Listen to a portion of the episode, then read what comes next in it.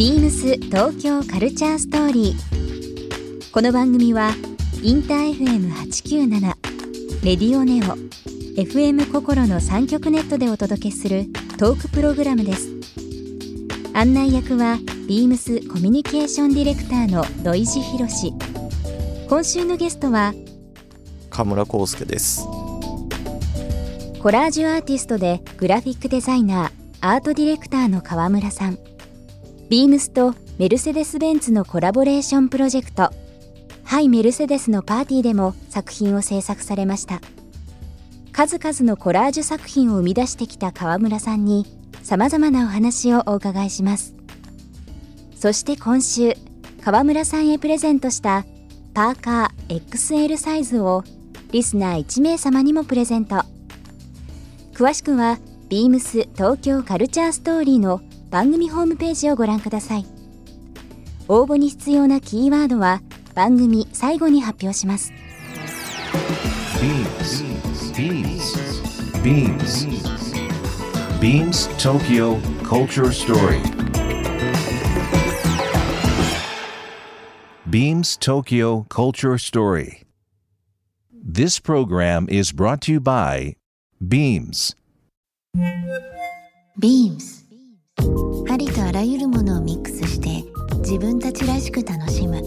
それぞれの時代を生きる若者たちが形作る。東京のカルチャー。ビームス。東京カルチャーストーリー。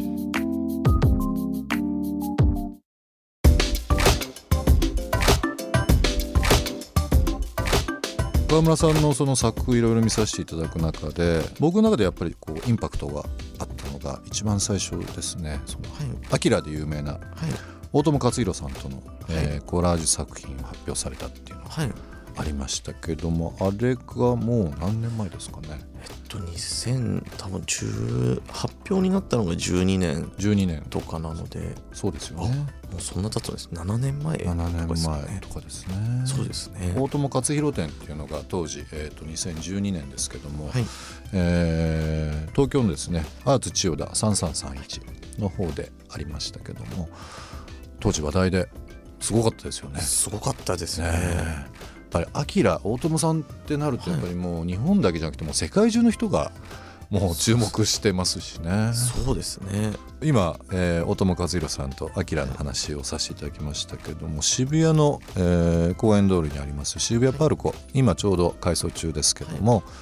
えー、とそちらのアートウォールの企画、はい。い、わゆるこの工事中の時の仮囲いと言われているようなものですよね。あ。そうですね。その場所に、えー川村さんのアートワークっていうのが話題ではありますけども。これきっかけっていうのはどういうきいきさつだったんですか？最初は。いきさつはえっとまあもちろんそのあそこ自体がまあパルコうんさんの持ち物なのでそのパルコさんからもともと話が来たんですけど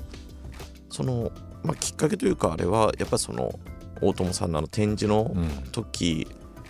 にあのメインビジュアルを僕がやらせてもらったのを見てくださっていて、まあ、そのタッグというか、はい。それでまた大友さんの絵を僕がコラージュしたもので、その3年間かけてあの何回かこうチェンジしながら。3年間も。そうなんですよ。でも結局まあでも準備でやっぱり1年までいかないんですけど、多分1年近く最初お話しいただいてからいろいろこう試行錯誤しながらとかあとまあいろいろまあなんかああいう壁なので、うん。その言ったらまあ広告でもないものなのでなんかいろいろこう許可取るのとかが結構時間かかって、うん。でそれで1年ぐらいかかったんで実質掲載は多分2年ぐらいなんですけど。なんかあのー海外とか行くとはい。いろいろ工事現場とかにまあポスター貼られてたりとか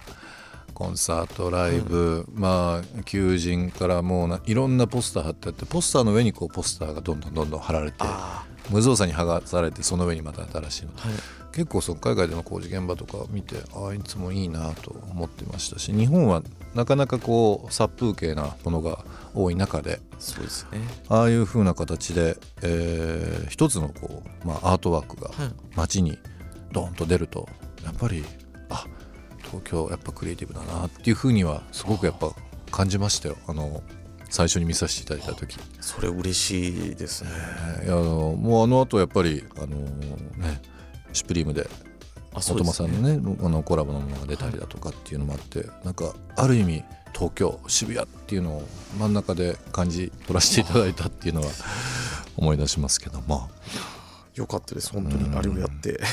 あきらはやっぱりずっと読まれてました？昔から。そうですね、えっと読んでいたんですけど実はでもあの僕一番最初がアニメーションからまあ入ってるんですけど、はい、あれが公開が確か僕は9歳の時だったんですけど、うん、その時にあの親に連れてかれてあの映画館で実は一回見てて30年前に。30年前に、うん、なんですけどまあその時にすっごいトラウマになって でそこから実は高校生ぐらいまで、ええ、確かにちゃんと読んだことがなかったんですよね。うん、あのもう周りではやっぱ中学生ぐらいになると「あきらかっこいい」みたいなことをやっぱこう特にこうスケーターだったりこうファッション好きな周りの友達だったり。アンテナ張ってる子たちはみんなねそうでしたよね。かっこいいなとかっていうので、うん、結構こうみんな話題になってるんですけど、うん、でもちろん僕も映画で見てるんで名前は知ってるんですけど、はい、もうとにかく怖かったので 全く触れずに。あの幼い時ってやっぱりまあ例えばなんだろう。アキラに限らずですけどなんかこう不安とか、はいはい、まあちょっとやっぱりこう流血のシーンとか、はい、いろんなこと見るとやっぱり怖いっていうのが優先になっちゃいますよね。そうです、ね、大人になって見るともちろんまた違うんでしょうけど。そうですね。なんでこれを怖いと思ってたんだろうと思いながら わかります。でもやっぱり一回刷り込まれるとね、うん、抜け出すまではすごく時間かかるので。なるほど。でもそんな30年前もうもちろんその社会に衝撃を与えたアキラ大友さんの作品がまたこうまあ、またというかもうずっとですけどね、もうずっとですね。ずっとこう影響を与えてるっていうのはすごいですよね。いやそれもね世界の人にね、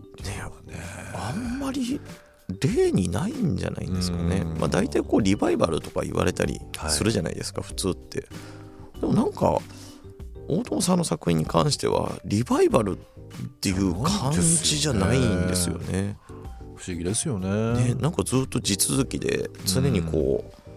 今の全然言ったら10代20代の子も、多分リバイバルとして見てるんじゃなくて多分初めてそうですよね,、そうでしょう今として初めて見るものとして見てる感じをなんかこう印象を受けるというか。でもまあここ